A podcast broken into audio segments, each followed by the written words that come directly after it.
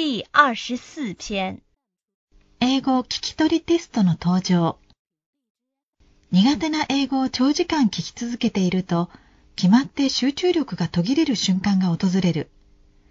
慌てて耳を引っ張ったり、指で掃除したりするが、もう遅い。話の筋に追いつくのは至難の技である。外国語学習者が例外なく体験することのようだ。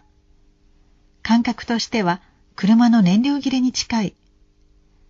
在米中に同じ思いをした作家村上春樹さんはその自覚症状をウルトラマンの電池切れと描写している。今年から大学入試センター試験に英語の聞き取りが登場する。長年の読解偏重批判に応えた措置だ。50万人もの受験生が一斉に同じ再生装置を耳につけ、30分間聴覚を研ぎ澄ます。試しに市販の模擬テスト CD を聞いてみたが、会話はかなり早口で思ったより手強い印象だ。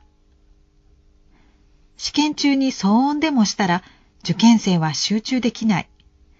いくつかの大学に尋ねると、試験日は音量を控えてと近隣にお願いしたそうだ。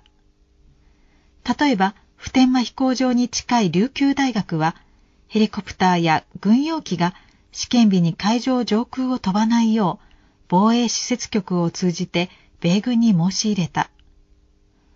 首都大学東京は、キャンパス周辺の大型商業施設や映画館に音響を抑えるよう要請した。どこも快諾してくれて、当日はジャズ演奏や大道芸が中止になるそうだ。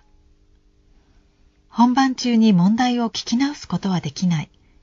勝負は一度きりだ。